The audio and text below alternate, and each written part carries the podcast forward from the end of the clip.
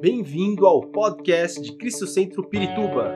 Para ficar sabendo sobre tudo de nossa igreja, acesse cristocentro.org.br ou siga-nos através do Facebook e Instagram como Cristo Centro Pirituba.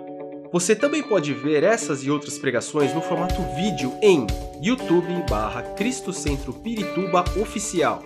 Seja bem-vindo à nossa casa apostólica. Eu quero falar um pouquinho nessa noite sobre missões, né? Nós estamos vindo aí de de uma temática que falamos, aprendemos, né, sobre o reino de Deus, a importância do reino, o papel do reino de Deus. E esse mês nós estamos falando sobre o chamado do Senhor, né? E eu quero falar um pouquinho especificamente sobre esse chamado na questão missionária. Amém? É, dentro do nosso contexto, o que seria missões? Missões é evangelizar, é anunciar o evangelho, as boas novas de Cristo. Mas não somente evangelizar faz parte, né? Mas evangelizar e discipular e cuidar. O que seria isso? É algo mais, vamos dizer, intenso, mais perdão, mais abrangente. Né? Porque às vezes a gente vai evangeliza, fala de Jesus, anuncia as boas novas para alguém e deixa a pessoa ir, lança ela a própria sorte, aquilo que, sei lá, o que Deus vai fazer na vida dela, né? A gente vê assim, ah, eu fiz a minha parte, evangelizei. Mas a questão de missões, ela vai um pouquinho mais além. Amém? E a gente vai ver isso aqui em Mateus 28, 16 ao 18. Perdão. Os onze discípulos foram para a Galiléia, para o monte de Jesus, é, ao monte que Jesus lhes indicara. Quando o viram, o adoraram, mas alguns duvidaram. Então Jesus aproximou-se deles e disse: Foi-me dado toda a autoridade nos céus e na terra. Portanto, vão Façam discípulos de todas as nações, batizando-os em nome do Pai, do Filho e do Espírito Santo, ensinando-os a obedecer a tudo o que eu lhes ordenei. Eu estarei sempre com vocês até o fim dos tempos. Eu li até o 20.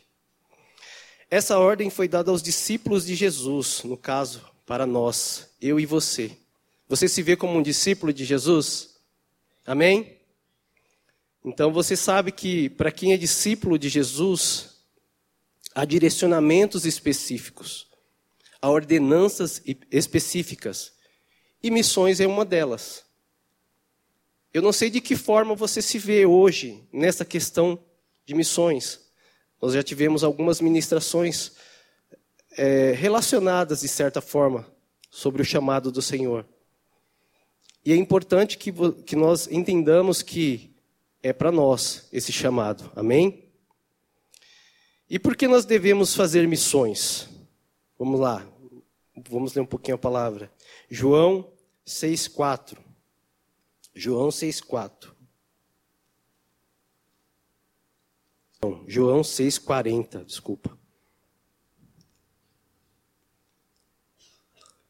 A palavra diz assim: Porque a vontade de meu Pai é que todo aquele que olhar para o Filho e nele crer tenha a vida eterna, e eu o ressuscitarei nos últimos dias. Nós entendemos aqui que Jesus está dando essa direção e falando que essa é a vontade do Pai. Então a vontade do Pai é que todos se salvam, se salvem, que todos sejam salvos, né? Que a vontade de Deus é que nós, como discípulos do Senhor, venhamos ter esse entendimento e esse desejo ardente dentro de nós, de anunciarmos, de fazermos o Senhor conhecido. E por isso nós precisamos fazer missões, nós precisamos atender ao chamado do Senhor. Em Romanos 10, Romanos 10, 13, Romanos 10, 13. A palavra diz assim: Porque todo aquele que invocar o nome do Senhor será salvo. Como, pois, invocar, é, invocarão aqueles em quem não creram? E como crerão naquele de quem não ouviram falar? E como ouvirão se não houver quem pregue? E como pregarão se não foram e se não forem enviados? Então nós vemos aqui que há uma necessidade, né, de que o, o, nós precisamos nos posicionar em falarmos, em anunciarmos, né? Precisamos fazer que Jesus seja conhecido por todos, pois em pleno século 21, creiam você, acreditem ou não, com tanta tecnologia, com um meio de comunicação tão avançado. Amado, você pode acender a luz, por favor? Apagar essas daqui. Em pleno século 21, é, ainda há pessoas que. Obrigado. Ainda há pessoas que não ouviram falar do Senhor. Creio, acredito em você ou não, porque nós estamos no Brasil e apesar do Brasil ser considera, considerado aí de terceiro mundo, uh, temos uma comunicação uh, tecnológica, ainda que pouco precária ainda, né? Não estamos no nível aí de Japão, Estados Unidos e outros países aí. Mas nós estamos caminhando para isso. E nós sabemos que hoje se prega o evangelho nas rádios, uh, na televisão.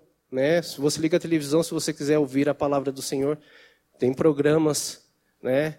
na rádio. Hoje quase ninguém ouve rádio, né?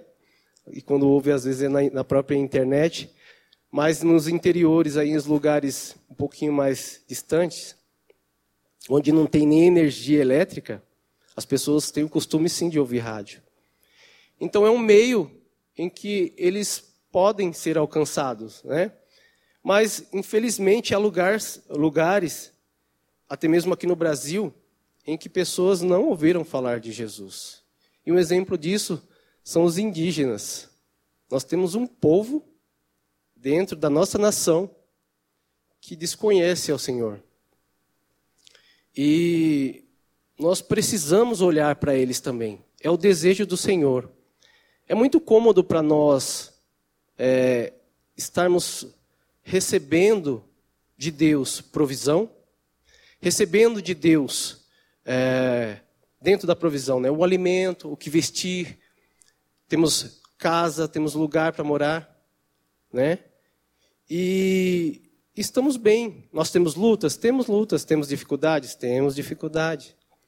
Mas nós vivemos numa realidade, de certa forma, boa. E eu posso dizer isso porque eu já vivi dentro de uma realidade, não eu em si, pessoa, mas estar no meio de uma realidade muito precária. E daqui um pouquinho eu vou falar um pouquinho mais sobre isso, mas, amados, é, é bem difícil. A pessoa ter que comer uma refeição diária. E esses dias eu estava acompanhando algumas matérias e eu vi que depois da pandemia cresceu em 80% o número de pessoas que não têm o que comer. Não vou nem a questão de, de moradia, porque muitas famílias foram né, lançadas à própria sorte aí. Mas não ter o alimento, não ter o que comer. E graças a Deus nós podemos glorificar ao Senhor. Porque em meio a tantas dificuldades, a palavra do Senhor vem se cumprindo em nossas vidas. Tem alguém aqui passando fome? Eu creio que não. Se tiver, tem recursos aqui na igreja para te ajudar. Mas há pessoas, há muitos aí fora que não têm. E é importante para nós. A igreja tem um trabalho social, um trabalho de alcançar vidas necessitadas através de doações, que é um meio também. Né? Temos o trabalho com moças, com jovens é, grávidas, né? Também, que é um meio de alcançar vidas. É, mas isso não é só para profetisa ou para para algumas pessoas da liderança, um ou outro. Isso é para todos nós. É para mim, é para você. Porque é um direcionamento, é, um, é uma ordenança do Senhor. Então, se de certa forma isso não está nos incomodando, tem algo errado. É preciso que cada um se examine, faça uma autoanálise de como eu estou diante dessa, dessas questões, né? E onde nós devemos fazer missões? Onde devemos anunciar essas boas novas do Senhor, fazer o Senhor conhecido, fazer o Evangelho realmente ser manifesto através do reino de Deus. Nós aprendemos bastante sobre o reino de Deus. E eu gosto aqui da, da Cristo Centro na questão de, de trazer uma temática sequencial. Eu acho isso muito bacana, porque isso nos enche de conhecimento, de capacitação. Não podemos sair daqui dizendo, ah, eu não sei disso, eu não sei daquilo. Porque se você vem com frequência aos cultos, então com certeza você está sendo abastecido de informações específicas que te levará a um crescimento. Amém? Atos 1:8. Vamos abrir ali em Atos 1:8. A palavra diz assim: "Mas receberão poder quando o Espírito Santo descer sobre vocês, e serão minhas testemunhas em Jerusalém e toda a Judéia, Samaria, até os confins da terra." Amém. Ali foi o Senhor falando aos seus discípulos, né, dando a eles a direção do que aconteceria e do que ele esperava do posicionamento deles em relação a, ao anunciar o evangelho. E quando ele fala aqui em Jerusalém, Jerusalém, trazendo para o nosso contexto, seria o nosso local, o local onde vivemos. Por exemplo, a maioria aqui, eu creio que vive ou em Pirituba ou nas proximidades aqui.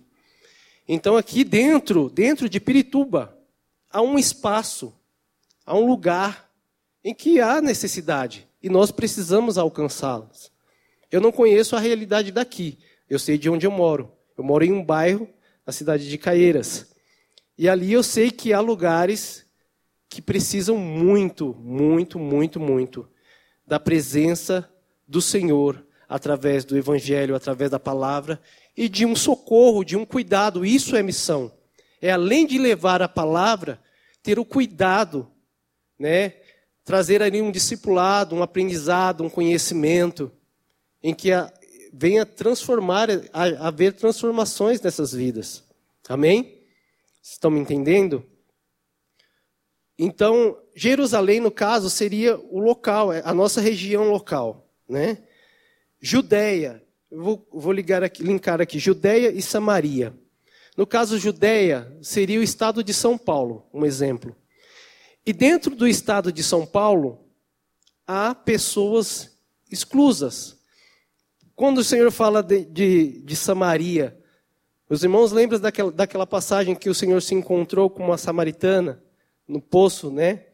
E, e ela, é, ele pediu água para ela, né? E ela falou assim: como pode o Senhor, sendo judeu, pedir água para mim, que sou uma samaritana? Por quê? Os samaritanos eram um povo excluso. Os judeus não se relacionavam, não tinham bom relacionamento com os samaritanos.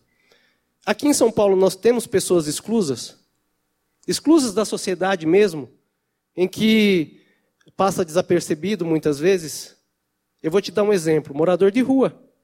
Quantas vezes nós, eu e você, posso falar por mim, mas, né, passamos por pessoas ali largadas na rua e se de certa forma incomoda, mas o que nós estamos fazendo em prol dessas vidas? Temos gasto algum tempo para entender essa situação em que essas pessoas se encontram, e fazer algo por eles, amados, isso é missão, isso é o que o Senhor espera de nós. Este é o posicionamento que deve ter um discípulo do Senhor. Amém? Não é só a questão de estar aqui na igreja, envolvido com o ministério, crescendo, tal, ou simplesmente vindo, se alimentando. Nós precisamos nos despertar em relação a isso. Porque é o que o Senhor requer de nós. Perdão. É o que o Senhor requer de nós. Amém? Eu dei um exemplo. Eu dei um exemplo aqui dos moradores de rua, mas também temos chamado as tribos urbanas, né? Que são grupos que se reúnem para curtir aquilo que eles têm em comum. Roqueiros, ah, vamos lá, roqueiros, punks, heavy metals, aí dentro tem as suas divisões. São tribos. São pessoas dentro da nossa sociedade, dentro do nosso estado, dentro da nossa realidade, mas que têm uma linguagem diferente, um comportamento diferente, uma necessidade diferente e que o Senhor olha por eles também. E que o que nós estamos fazendo em prol deles? E agora, vamos dizer um, uma questão mais abrangente, a questão do homossexualismo. São pessoas que hoje estão lutando para se inserirem na sociedade de uma forma violenta, brutal, porque não aceitam mais ser exclusos, né? E eles estão lutando com todas as forças. E já é uma realidade que entrou dentro da igreja. Há pouco tempo nós tivemos uma ministração do pastor Elisam, Elisânias Moura, que trouxe essa questão da abordagem da igreja em relação ao homossexualismo.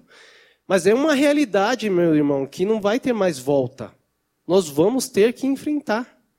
Nós vamos ter que nos adequar, nós vamos ter que olhar da mesma forma que Jesus vê.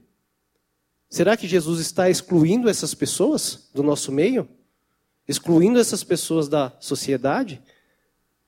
Será que o Senhor se alegra em ver a sociedade excluindo essas pessoas? Não, eles carecem do mesmo amor, eles carecem da mesma presença que outrora nós recebemos. Eu não sei se você já nasceu em berço evangélico. Eu praticamente nasci, porque minha mãe se converteu com três anos de idade. Mas eu tive que ter a minha experiência com Deus. Eu tive que me encontrar com o Senhor. Ele se apresentou a mim. Essas pessoas também precisam. E cabem a nós fazermos o papel de levarmos a eles o Evangelho. Amém? E o outro ponto aqui é a questão dos confins da terra. E é, um, é algo que mexe muito comigo. Porque quando se fala em confins da terra, fala em lugares remotos. E esses lugares remotos nós temos tanto aqui no Brasil, os extremos, né? Porque o Brasil faz divisa com outros países e com o oceano também. Então nós temos extremos, nós temos lugares que são ina inalcançáveis ainda, não foram alcançados. Outro, outro dia eu estava vendo uma matéria sobre é, os quilombolas, né? que são descendentes diretos de, de africanos que foram escravizados e formaram comunidades que vivem totalmente na cultura da África, tanto na sua cultura, modo de viver, quanto na religião também. Então, a maior parte da África, da África, não sei se você sabe, ela é animista, né? E para eles, tudo o que tem ânimo, o que tem vida, tem alma, né? Então é digno de ser cultuado, é digno de ser adorado. Pode se tornar um deus como sol, lua, uma árvore, um animal, não sei. Mas o animista ele crê nisso. E eu estava vendo aquela, aquela comunidade e vi ali uma, uma necessidade de que não havia nenhuma igreja, não havia nada, eles estavam vivendo dentro daquilo da, da realidade deles. E precisam, eles precisam de conhecer ao Senhor. Amém? E cabe a nós, de certa forma, fazermos algo para mudar essa realidade. Eu quero dizer aos irmãos que nós não precisamos temer, ter medo de se envolver com missões. Por quê? Porque muitas vezes, por que muitas vezes nós temos medo? Porque às vezes olhamos para nós mesmos, para nossa capacidade, para nossa limitação. Eu falo, eu fui uma pessoa que vivi muito tempo dentro da igreja, mas eu tinha muitas coisas em mim que, que me impedia de, de falar de Jesus. Eu tinha muito medo, porque até para eu subir aqui hoje e falar e, e pregar, é uma vitória, uma conquista, porque eu não conseguia fazer chamada oral na escola. Eu tomei bomba várias vezes na escola por não conseguir fazer chamada oral. Eu literalmente travava. E não parece, mas eu tenho, ainda tenho, e é algo que eu tenho trabalhado para vencer, uma certa dificuldade em falar com uma pessoa desconhecida quando ela não fala comigo. Eu tenho uma dificuldade imensa. Mas pela graça do Senhor, estou procurando vencer. Amém? Então eu quero dizer, meu irmão, não, é, eu não sei, né? Os discípulos, eles aprenderam com Jesus. Eles não foram chamados, eles não estavam prontos quando foram chamados. Eles tinham um coração disposto a aprender. Eles aprenderam com Jesus. E o que nós precisamos fazer é isso: é termos a disposição de aprender, abrir os nossos corações para que o Espírito Santo de Deus nos ensine, nos direcione em algo específico que Ele tem para nós. Eu não sei qual é a missão do Senhor para a sua vida. Eu sei qual é para a minha. Quando eu descobri, foi transformador. Foi transformador. Porque mudou, mudou todo o meu sentido de viver, mudou a minha realidade. É, vamos ler ali em Josué, Josué 5,9.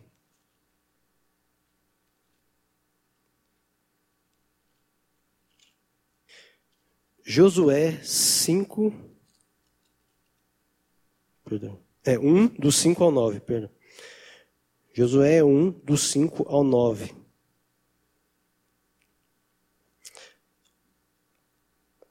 Ninguém conseguirá resistir a você todos os dias da sua vida. Assim como estive com Moisés, estarei com você. Nunca o deixarei, nunca o abandonarei. Seja forte, corajoso, porque você conduzirá este povo para herdar a terra prometida, sob juramento aos seus antepassados. Somente seja forte e corajoso Tenha cuidado de obedecer a toda a lei que o meu servo Moisés lhe ordenou. Não se desvie, não se desvie dela, nem para a direita, nem para a esquerda, para que você seja bem-sucedido por onde quer que andar. Não deixe de falar as palavras deste livro da lei e, do, e de meditar nelas de dia e de noite, para que você cumpra fielmente tudo o que nela o que nele está escrito. Só então os seus caminhos prosperarão e você será bem sucedido. Amém? Glória a Deus. Então nós podemos ver aqui, amados, que ter medo é comum, é normal. Deus sabe que a gente tem medo. Diante de um desafio, é comum ter medo. Está em nós. Mas o medo não pode nos paralisar. Atender ao chamado do Senhor e fazer algo em prol do reino requer uma certa ousadia, que muitas vezes nós não temos, vamos ser sinceros. Nós olhamos sim para as dificuldades que nós temos. Uma vez eu encontrei uma pessoa que ela tinha é, dificuldade de falar, ela gaguejava muito. E e isso paralisou a vida dela. Paralisou, ela não conseguia avançar.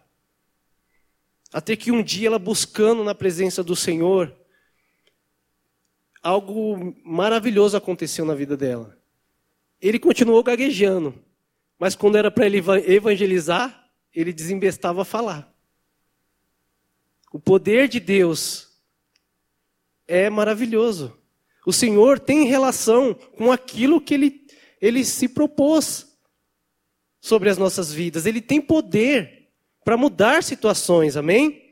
Ele, eu não sei de que forma, às vezes, você se vê, se há algo em você que você vê como uma limitação. Mas, meu irmão, vá em frente. Vá em frente, não, não se desanime, não se abata. Não fique olhando outras pessoas avançarem enquanto você não sai do lugar. Você precisa dar o primeiro passo. Tenha essa disposição de buscar no Senhor. Senhor, eu preciso vencer essa limitação. Eu me acho, sei lá, de repente eu, eu me acho feio, eu acho que as pessoas vão ficar olhando para mim. Sei, não sei, eu, eu não tenho vestimentas boas, sabe? Talvez a pessoa vai ficar reparando em mim. Meu irmão, eu não sei qual é o seu problema, qual é a sua dificuldade, mas saiba que Deus tem o poder de reverter essa situação para a glória dele, para que o propósito dele seja estabelecido, para que o poder dele seja revelado através da tua palavra. Amém? Deus está nos chamando para mudar histórias. A história de vidas dos que estão perdidos, dos lugares assolados e das nações que estão distantes do Senhor. Deus quer te usar para manifestar o reino dele, para se fazer conhecido por todos. E ele quer que você faça parte disso. Onde quer que você esteja, meu irmão, atenda ao chamado do Senhor. Outro dia nós estávamos na. Acho que foi quinta-feira. Nós estávamos na, na intercessão. E em um momento uma irmã compartilhou conosco que uma pessoa do trabalho a procurou para desabafar. E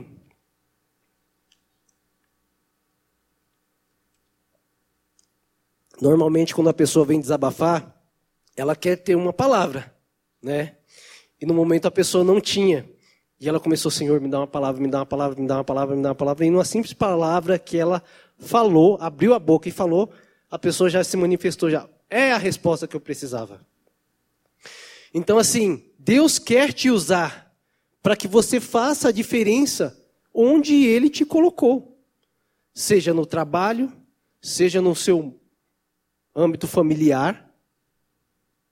Não sei onde, mas Deus quer que você faça algo para mudar a realidade de vidas, da sociedade e da nação.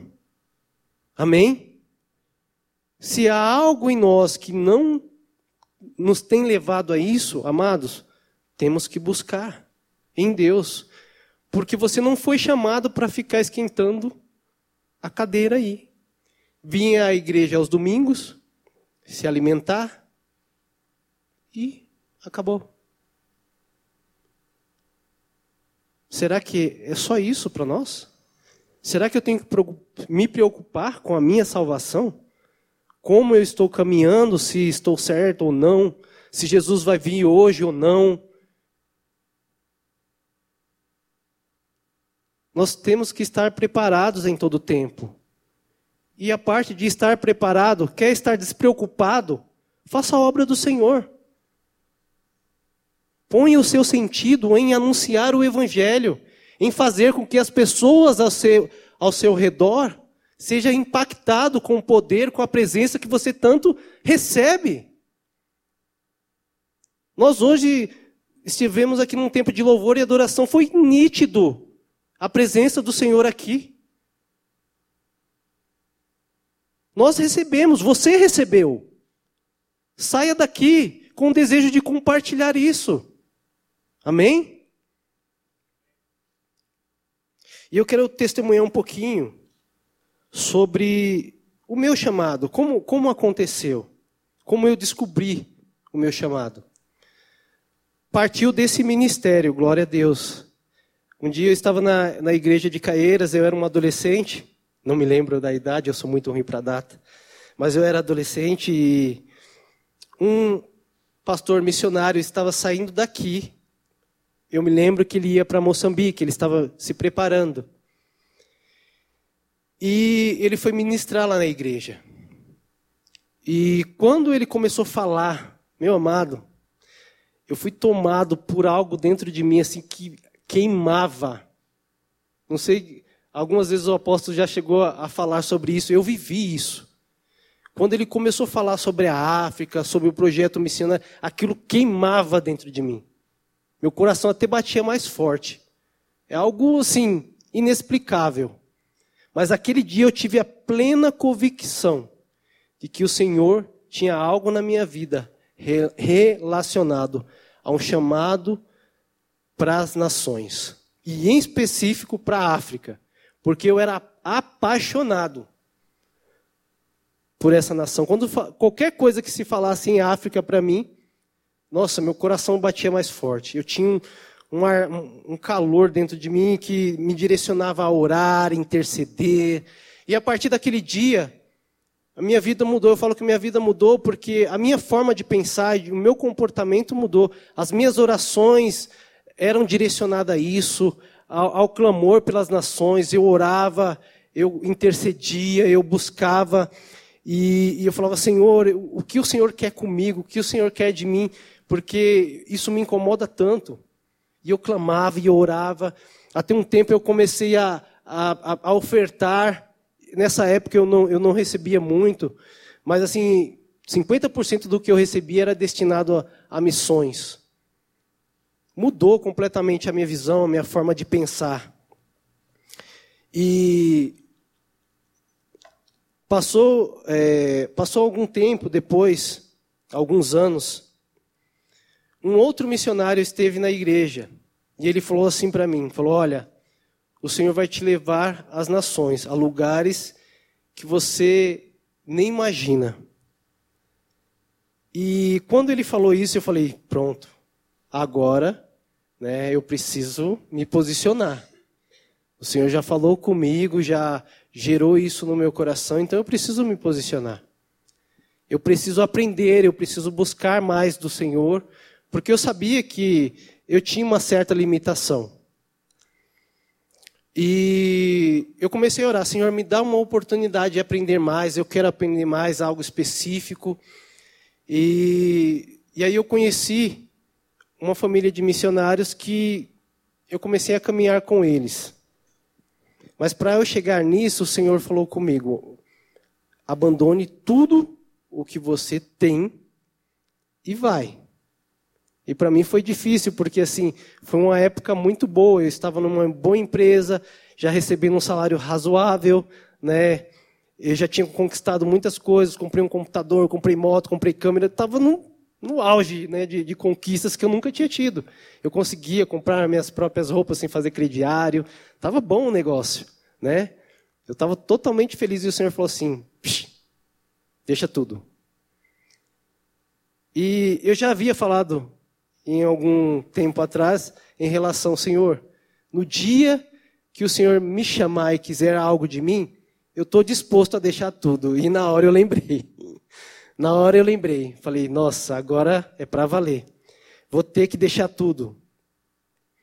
E eu deixei. Foi difícil? Foi. O que eu mais me apeguei foi a minha moto.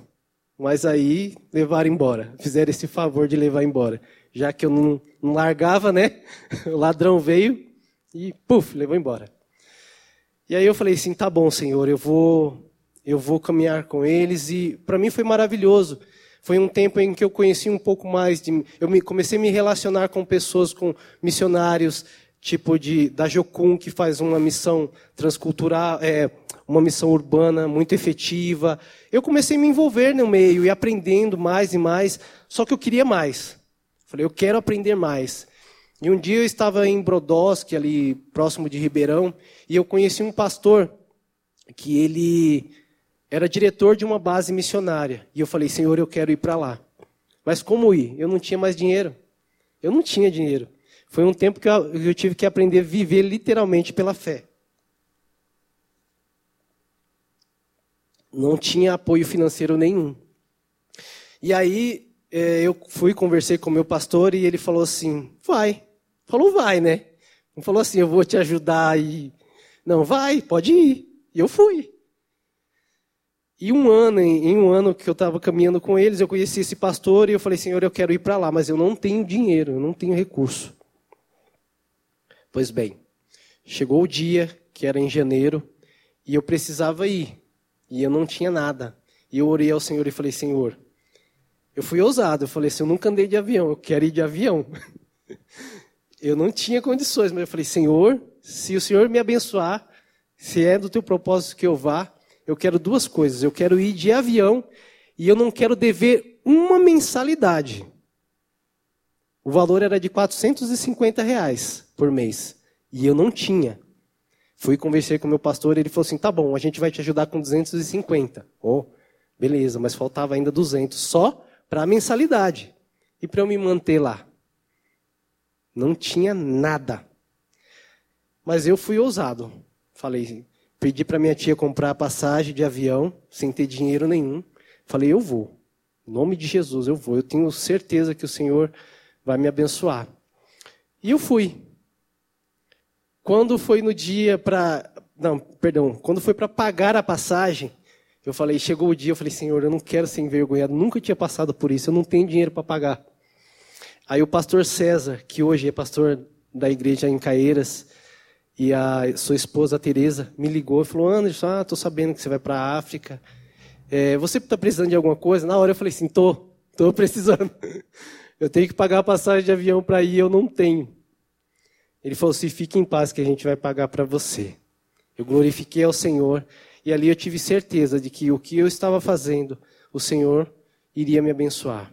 Resumindo, fiquei um, um período lá, é, um ano, na base missionária, e eu fui um dos únicos alunos da escola de missão que não ficou devendo nenhuma mensalidade, para a glória e honra do Senhor.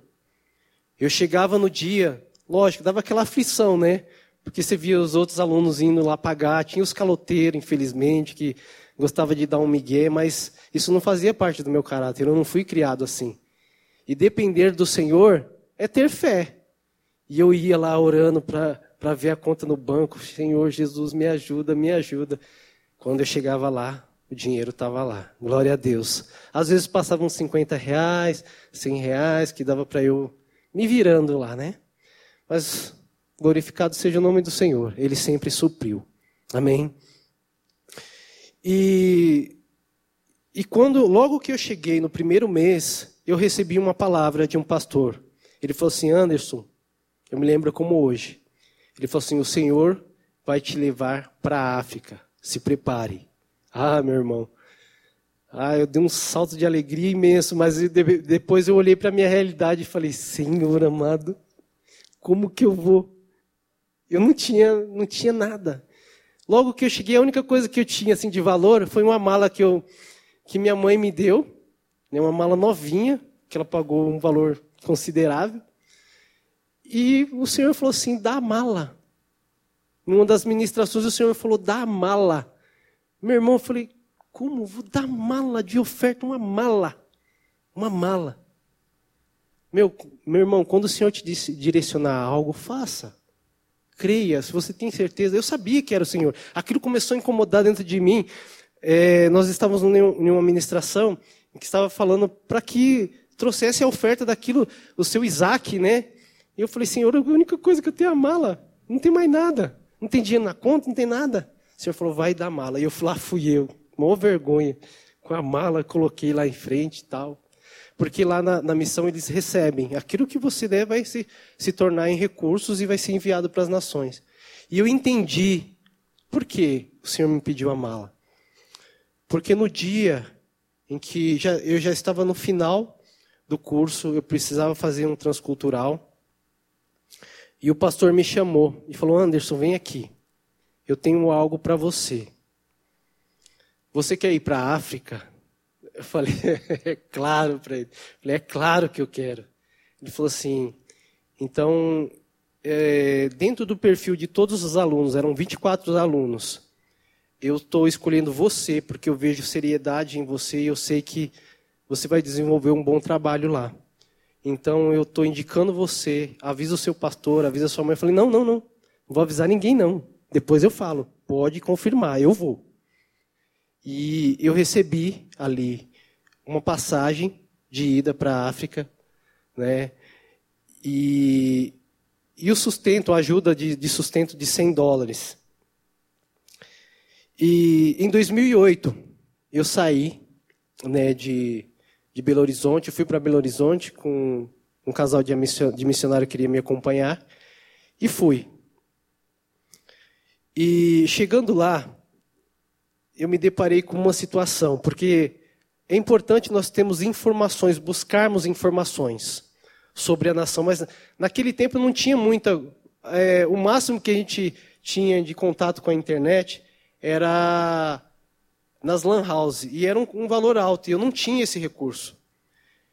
E então, por, as poucas vezes que eu fui, eu consegui ver lá que Guiné-Bissau, que era o país que eu ia, eu iria, era colônia portuguesa. E isso me trouxe um, um alívio. Eu falei, pronto, vou para um país que fala português, então tá de boa. Eu achava que era igual Moçambique. Toda vez que passava Moçambique, o povo falando um português meio, né, hora pois, mas dava para se virar, né?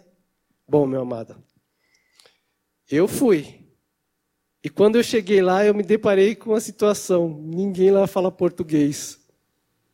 Não se fala português. Poucas pessoas, só do governo que fala, mas. Enfim, essa foi a minha primeira situação. E lá eu tive que aprender, né, em relação ao idioma, à cultura. Se você tem esse desejo, né, arde em seu coração o desejo de fazer uma missão transcultural, procure informações, procure ap aprender um pouco da, da cultura. Eu tive que aprender isso na prática, na raça. Muitas coisas eu sofri, sofri muito, por não saber. Por exemplo, uma forma de cumprimentar, é, um detalhe ali é, do comportamento, do jeito da pessoa falar. Às, às vezes ela te aborda de um jeito, você pensa que é ignorância. Né? Eles são brutos assim muitas vezes. Mas não é que ele está sendo agressivo, é o jeito. Então são coisinhas que você tem que aprender para poder lidar com a situação. Né? É importante. E aprender a relacionar-se.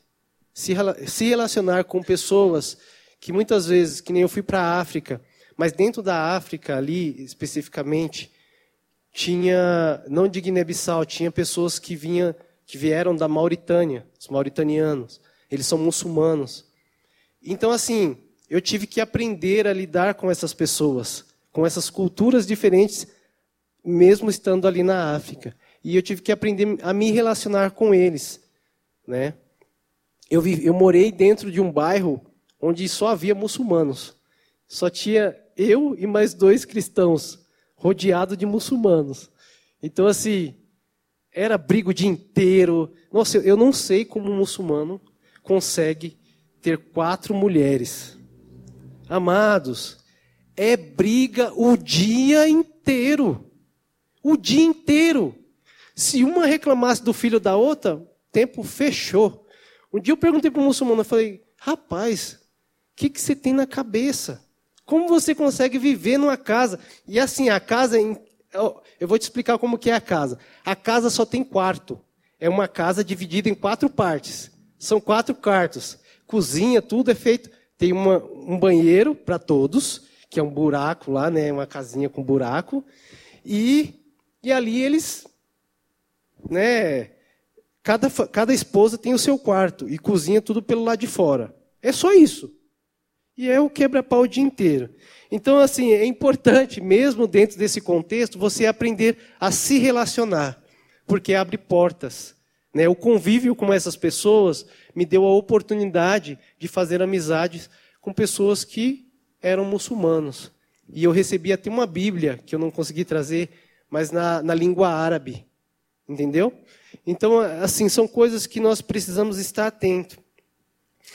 E aprender e buscar e amar o amor é fundamental para a obra missionária transcultural.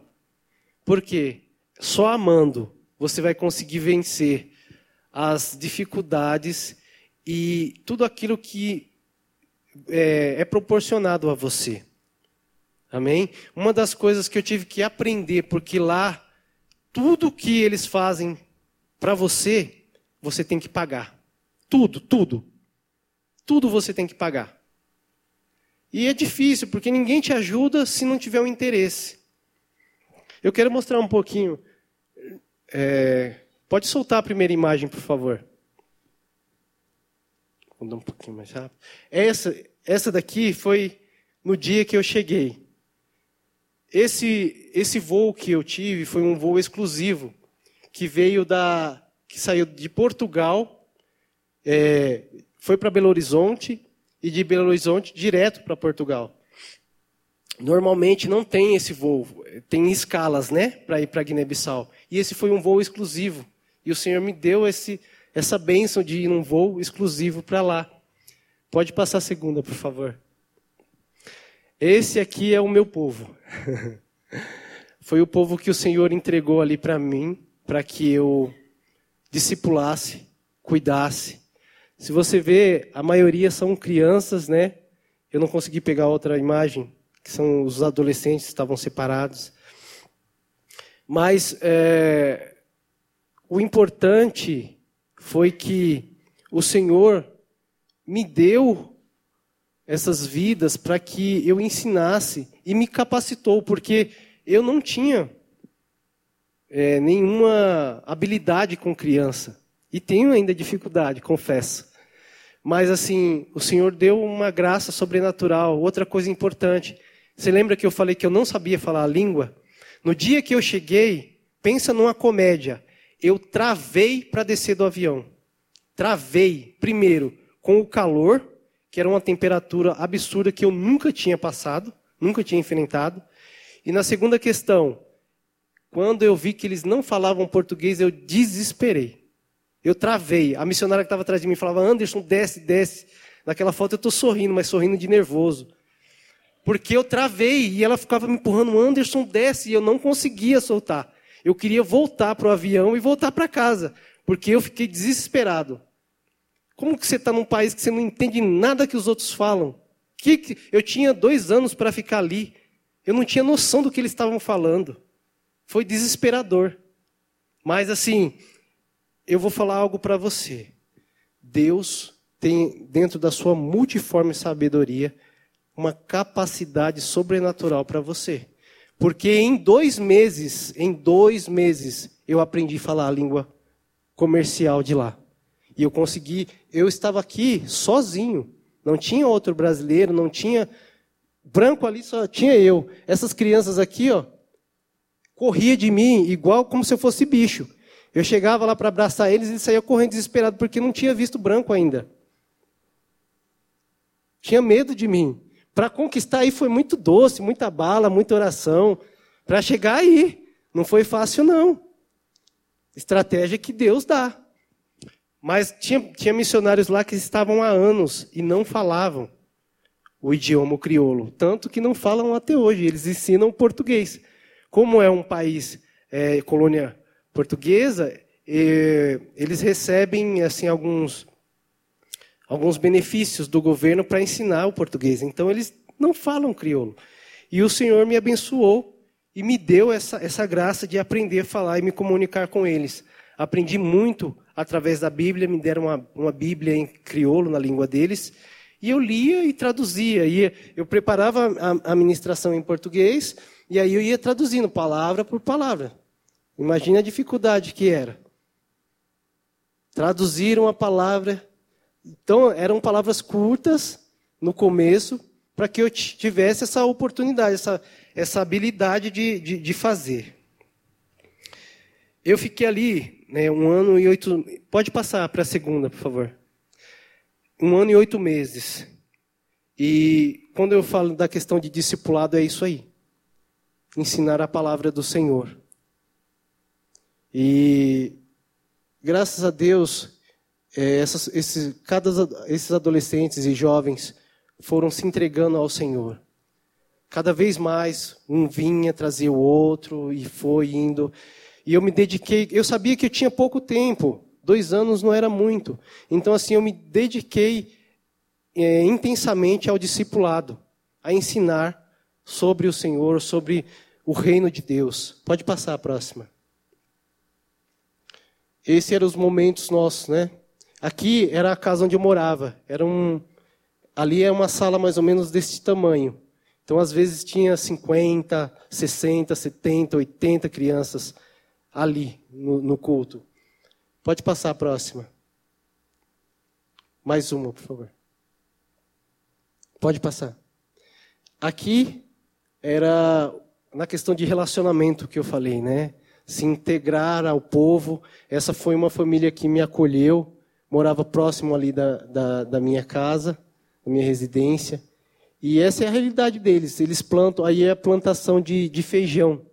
Eles plantam feijão e arroz, né? E, e eu estava ali sempre envolvido, né? Passa mais uma, por favor. Aí metendo a mão na massa, se, se relacionando, né? Aprendendo um pouco da cultura. Pode ir. Com as crianças, limpando, ensinando a, a cuidar da casa do Senhor, porque a casa onde eu morava era onde nós fazíamos culto. Então a referência de igreja para eles era a casa. Então ensinando isso é discipulado. Ensinar o trabalho, a importância. E aí, ó, os pequeninos faziam também. Pode passar. Aqui é a comida, né? Eu tive que aprender. Para eu comer algo diferente, eu tive que aprender a cozinhar. Não tinha ninguém que fizesse por mim. E essa é uma comida típica de lá, se chama caldo de chebem, né? E eu tive que aprender, me virar. E eu aprendi a cozinhar bem. Pode passar a próxima. Tanto que eles comiam e falavam: Nossa, branco consegue, né? branco consegue cozinhar bem. Eles gostavam direto que eu faz... fizesse para eles comerem. Esses eram os nossos momentos, né?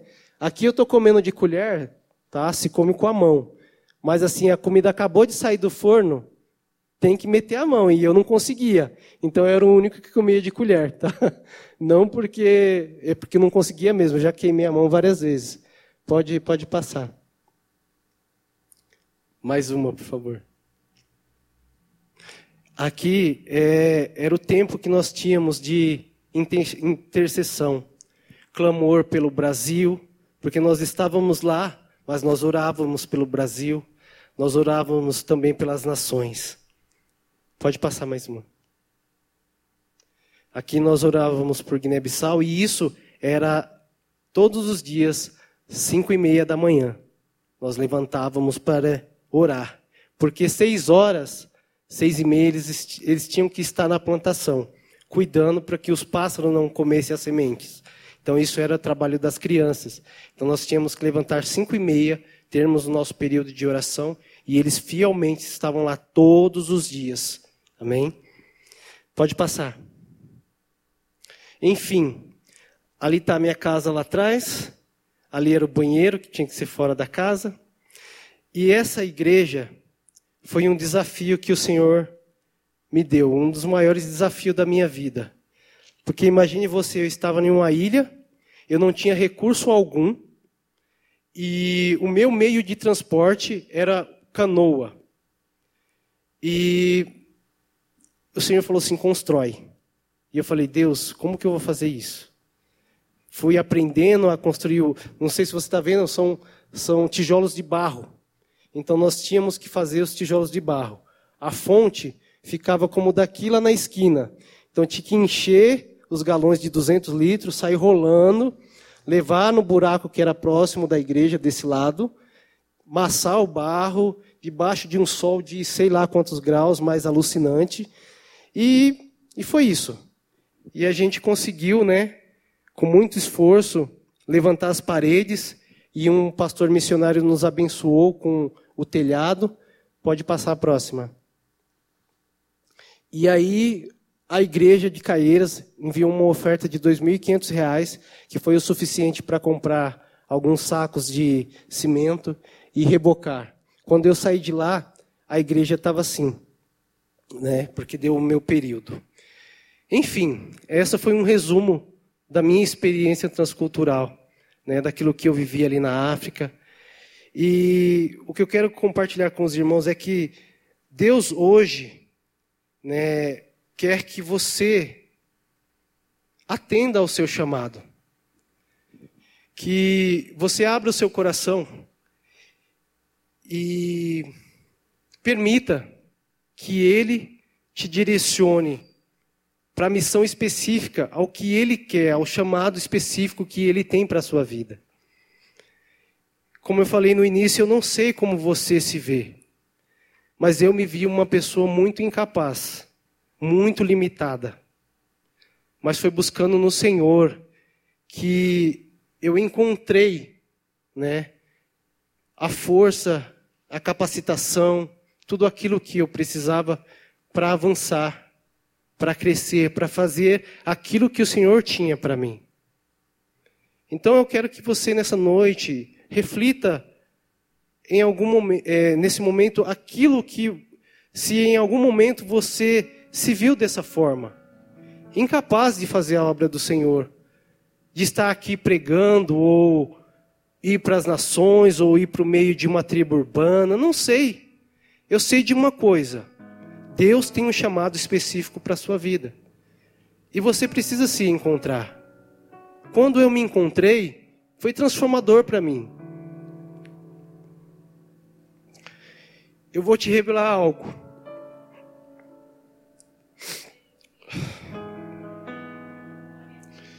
Eu estou aqui no Brasil hoje, mas não é a minha vontade. Porque para mim, a minha nação é a África. É onde eu me sinto bem. É onde eu me encontrei, porque eu sei que é o que o Senhor tem para mim. Quando eu estou lá, eu me sinto em casa. Eu amo aquele povo. E esse amor que me deu foi o Senhor. Porque quando eu cheguei lá, eu fiquei com muita raiva. Porque eu estava lá por eles e ninguém ajudava. Muito pelo contrário, só atrapalhava, me roubava, só ficava pedindo as coisas. Eu chegou uma hora que eu cansei, tudo pedia, tudo pedia. Se eu colocasse um tênis, me pedia o tênis. Se eu colocasse a camisa, me pedia a camisa. Isso vai cansando o tempo todo, o tempo todo. Ninguém ajudava em nada. Nada, nada, nada. E eu não sabia uma característica do, do povo que eu estava, é o povo bijagó. Ele não te agradece, ele não fala obrigado. Por qualquer coisa que você faça para ele, ele não diz obrigado, ele não te agradece. Isso aqui pra gente é, é ofensivo, né? Poxa, você fez algo para alguém e não falou nem obrigado. Isso me chateava muito. Até um dia eu entendi que a forma deles falar obrigado é diferente. O obrigado deles é compartilhar o pouco que ele tem. Ele come uma vez por dia, mas se ele tem um coração grato a você, o que ele tiver, ele põe para compartilhar com você. E eu tive que aprender isso. Eu pedi, Senhor, por favor, me, me ensina a amar esse povo. É tão difícil para mim. Me ensina a amar. Me ensina a amar. E o Senhor foi me enchendo de um amor sobrenatural, de uma forma sobrenatural. Hoje eu amo aquele povo. Eu amo. De verdade. Eu largaria tudo que eu tenho. Minha esposa sabe disso. Quando eu casei com ela, ela também tinha a mesma visão. E por isso ela sempre diz: o Senhor une propósito. E o nosso propósito foi esse. Na hora que Deus falar, vai, a gente vai. Nós temos essa disposição, nós temos essa certeza em nosso coração. Eu não sei qual vai ser o tempo, meu irmão, mas eu creio, eu vou voltar. Nós iremos voltar. E quando eu falo que o Senhor nos chamou a transformarmos vidas e lugares, dentre um daqueles rapazes que eu mostrei, tem o Brás. O Brás saiu do meio daquele nada ali, daquele lugarzinho que parou no tempo. E o Senhor levou, pra, levou ele para Guiné-Bissau. E ali abriu as portas para ele estudar. E de lá, com muito esforço, ele conseguiu vir para o Brasil. E ele estudou e se formou em engenheiro agrônomo. E eu tinha perdido o contato com ele. E quando eu fiquei sabendo, eu fiquei maravilhado. Porque foi alguém que o Senhor colocou nas minhas mãos para ensinar. E ele aprendeu. Ele deu ouvidos e o Senhor o tirou de lá e começou a abençoar a vida dele. Deus quer, através da sua vida, impactar outras vidas. Assim como impactou a sua. Ele tem esse poder. Faça parte disso, meu irmão. Se disponha. Não tenha medo. Não tenha medo de abrir a boca e falar do verdadeiro evangelho do Senhor. Revelar Cristo através da sua vida, do seu testemunho. Ah, eu não sei muito, então conta o seu testemunho. O Senhor não te transformou? Não impactou a sua vida? Você não está hoje aqui? Não é fruto do poder de Deus? Há outras pessoas sedentas e carecendo disso também. O Braz hoje, ele está fazendo doutorado. Glória a Deus, eu me alegro muito com a vida desse rapaz. E eu falo para ele, Braz, vai mais. E ele falou assim: Eu vou fazer o meu mestrado. Eu falei: É isso aí, meu irmão. Eu falei: Quando você concluir tudo, volte para sua nação, porque eu creio que Deus tem um lugar para você, até mesmo no meio do governo. Eu vejo esse rapaz como um ministro na nação dele. Eu vejo ele, eu, eu incentivo ele a isso. Eu falo, Brás, se apegue ao Senhor, porque o Senhor vai te honrar. E através da sua vida, ele vai impactar aquela nação. E eu tenho orado por isso. Se coloque de pé, meu irmão. Esperamos que esta mensagem tenha te inspirado e sido uma resposta de Deus para a sua vida. Quer saber mais sobre Cristo Centro Pirituba? Siga-nos nas redes sociais no Facebook, Instagram e YouTube, ou visite nosso site em cristocentro.org.br.